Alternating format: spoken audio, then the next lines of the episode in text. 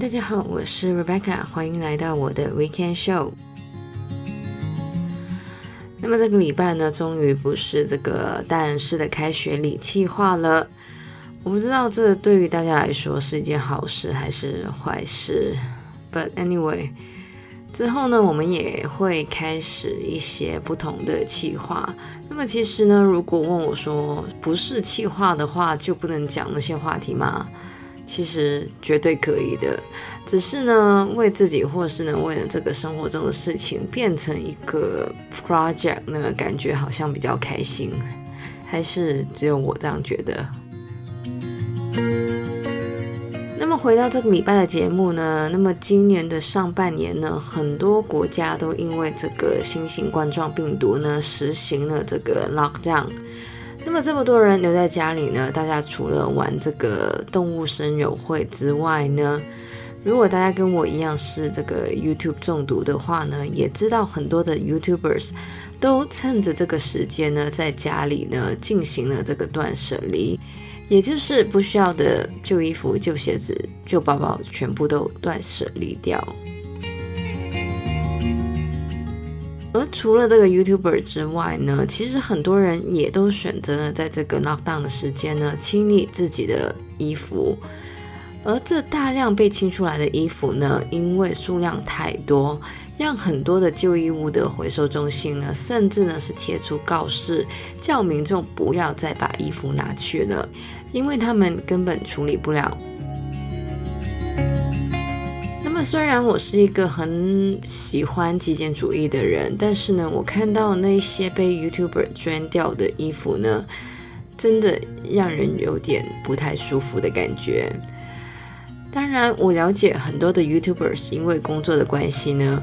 有很多的衣服，但是呢，也让人思考到底呢，把衣服捐到这些衣物回收中心呢，是不是最好的方法？当然，因为环保主义抬头的关系呢，很多人对于二手衣物呢，没有以前那么的抗拒。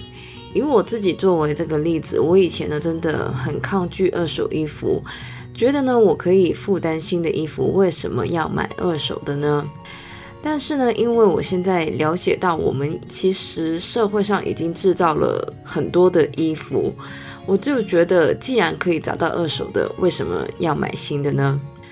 这也是为什么呢，在欧美地区呢，thrifting 也就是购买二手衣服呢，越来越流行。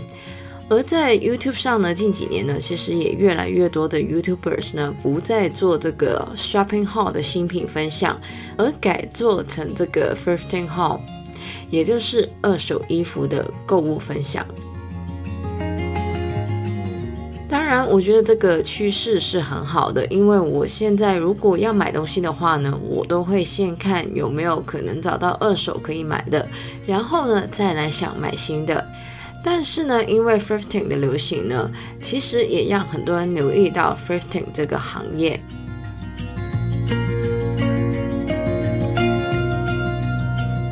虽然呢，这个 first store 或是这个二手衣物店呢，在亚洲不算太流行。当然呢，日本有很多的古着店，但是在其他的亚洲国家，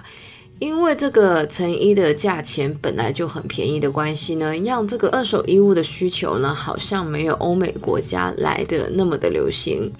当然，近年呢，因为这个拍卖平台的出现呢，这个 thrifting 呢，也开始在亚洲地区流行。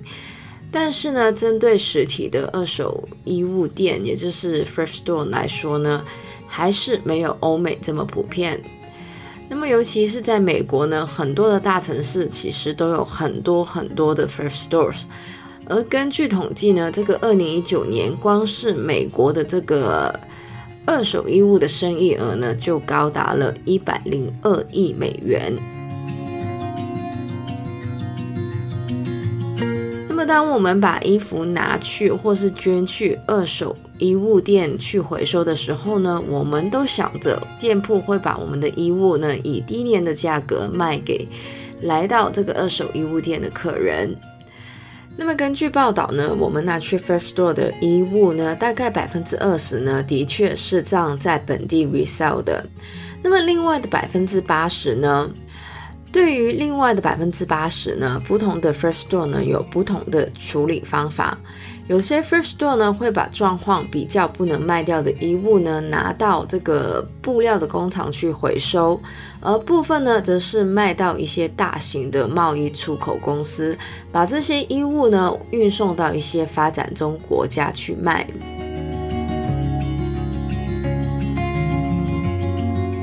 这些呢，发展中国家呢，对于二手衣物的需求呢，来自于本地的衣物的供应质量呢，很多时候比二手衣服更要差。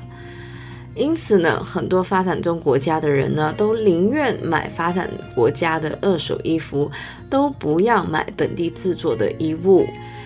但是呢，长期依赖发展国家的二手衣物呢，其实也会为当地的经济带来冲击。除了让很多相关的行业的人手失业之外呢，也让这些国家呢无法发展自己的工业，并且呢依赖二手衣物的进口。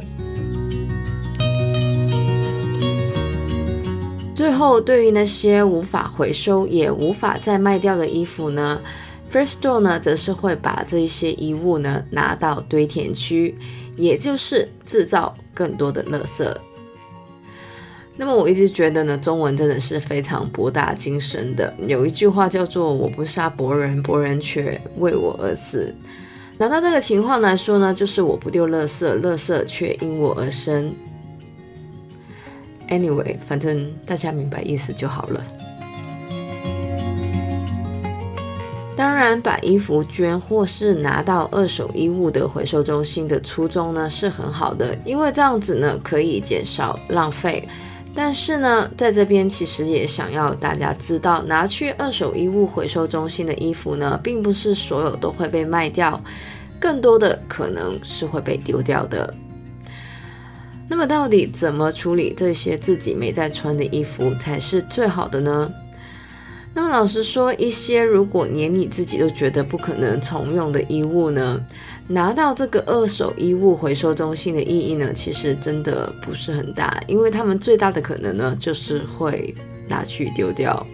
所以呢，还不如废物利用，用来擦桌子、地板之类的。另外呢，如果是毛巾或是床单之类的呢，我个人其实很建议捐给一些动物医院或是 shelter，因为呢，以我知道呢，他们长期都有这样子的需求。而至于一些还可以穿的衣服、包包、鞋子、家具，甚至是书呢，其实可以先查询身边的人有没有需要。没有的话呢，我很建议大家可以用二手拍卖的网站把这些东西卖掉。虽然所需要的时间比较多，可能很多人会觉得很麻烦，但是过程中其实也让我们更加反思我们的购物过程，以后呢也更不容易冲动消费。那么二手拍卖的目的呢，其实不在于赚钱，更重要的是呢，把物品呢 rehome 到一个真的会用到它的家。